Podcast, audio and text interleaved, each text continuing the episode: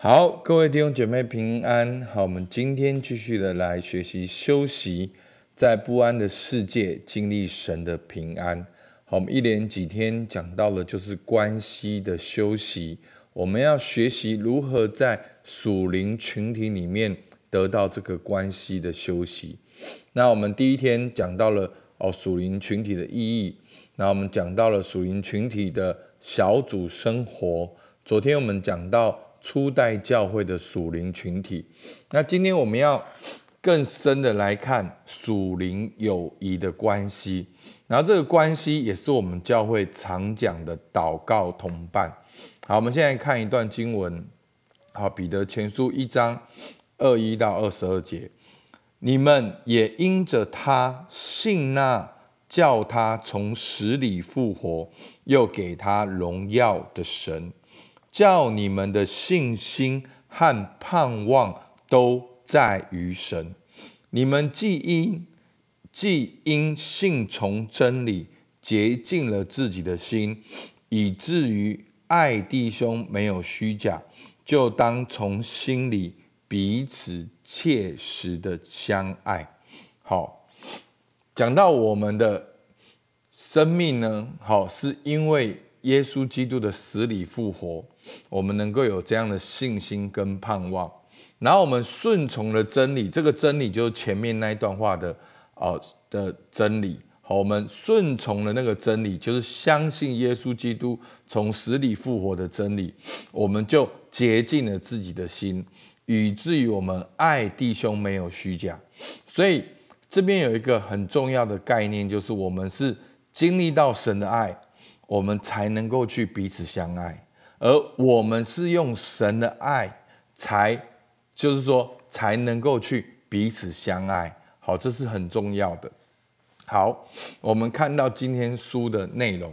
好，他好，他引用很多作者。好，那我在这边就不讲作者，我都说这本书。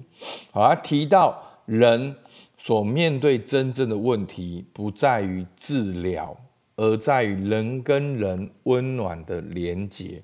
那今天他要讲到这个连接，就是属灵好友谊、属灵情谊、属灵同伴的关系。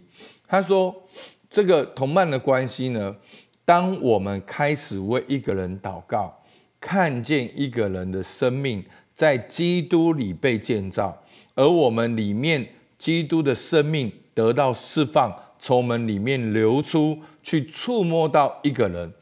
这就是生命的连接，所以生命的连接不只是社交的，好，生命的连接是你为一个人祷告的时候，看见他在基督里被建造，然后你为他祷告的时候，你基督的生命在里面涌流，再去触摸到这个人，那这就是一个生命的连接，好，我觉得这是对我们一个很大的提醒。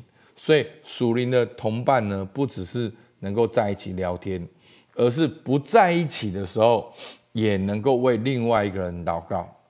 好，那他继续讲，在每个基督徒的生命中呢，都有一股力量等待着被释放出来。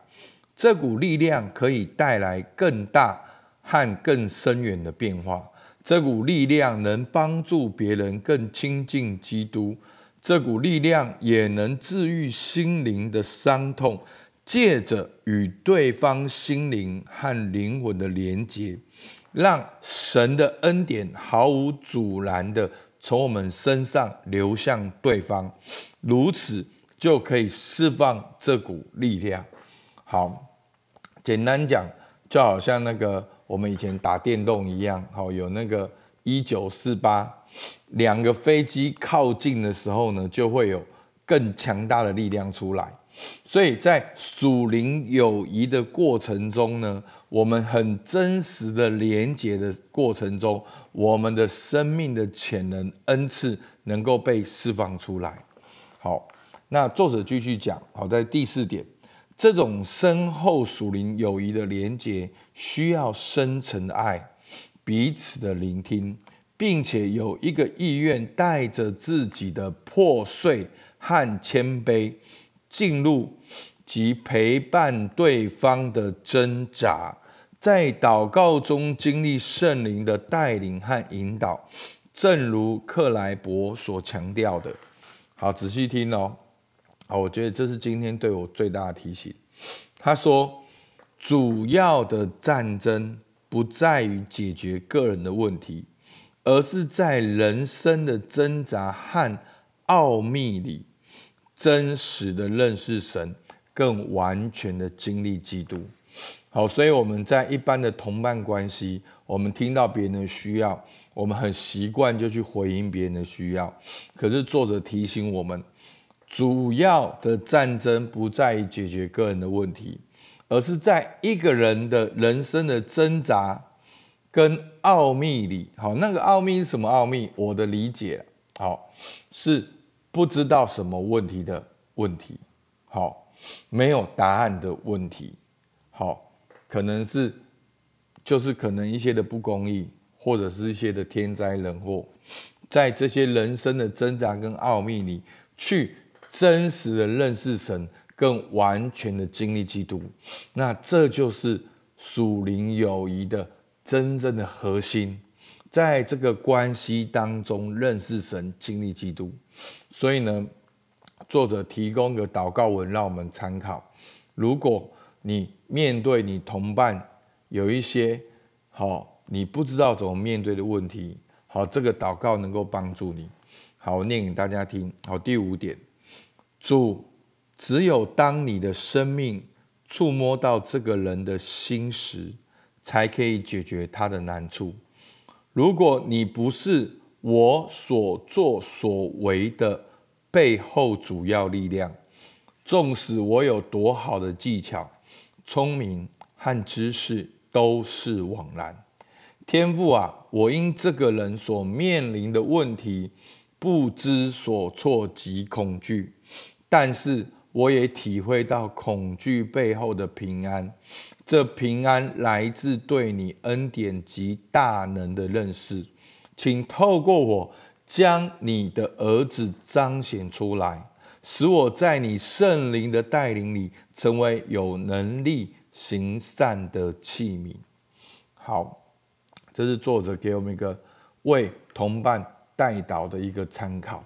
所以呢，作者提到呢，教会应该是地球上最安全的地方，是真正属灵群体聚集的地方，在此。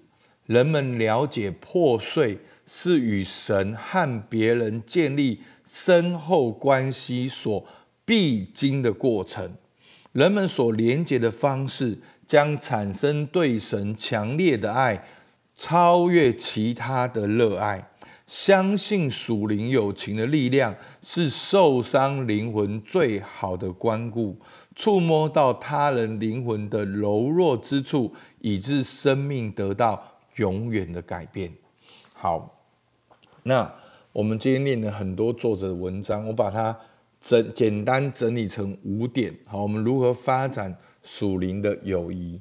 第一个，为你的同伴祷告开始，在祷告中认识他，知道他的需要，也领受恩赐去祝福你的同伴。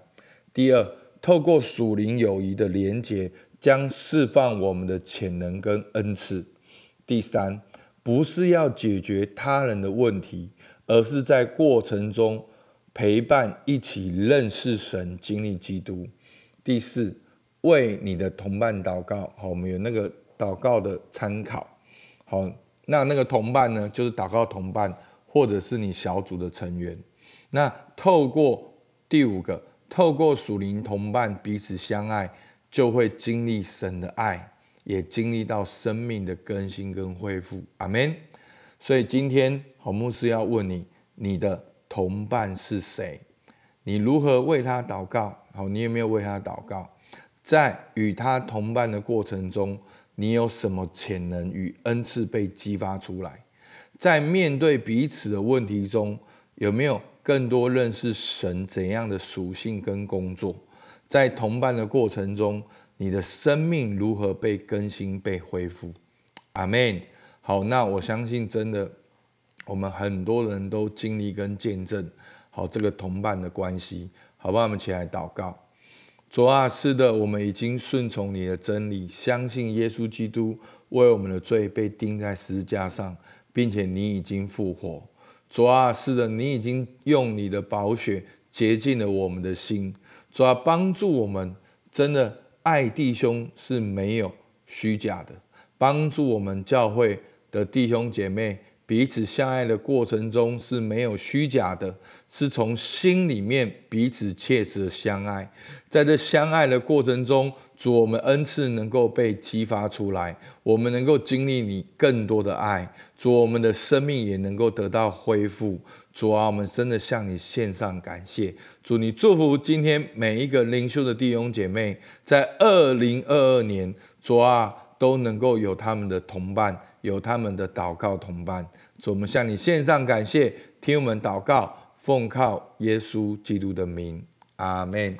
好，我们到这边，谢谢大家。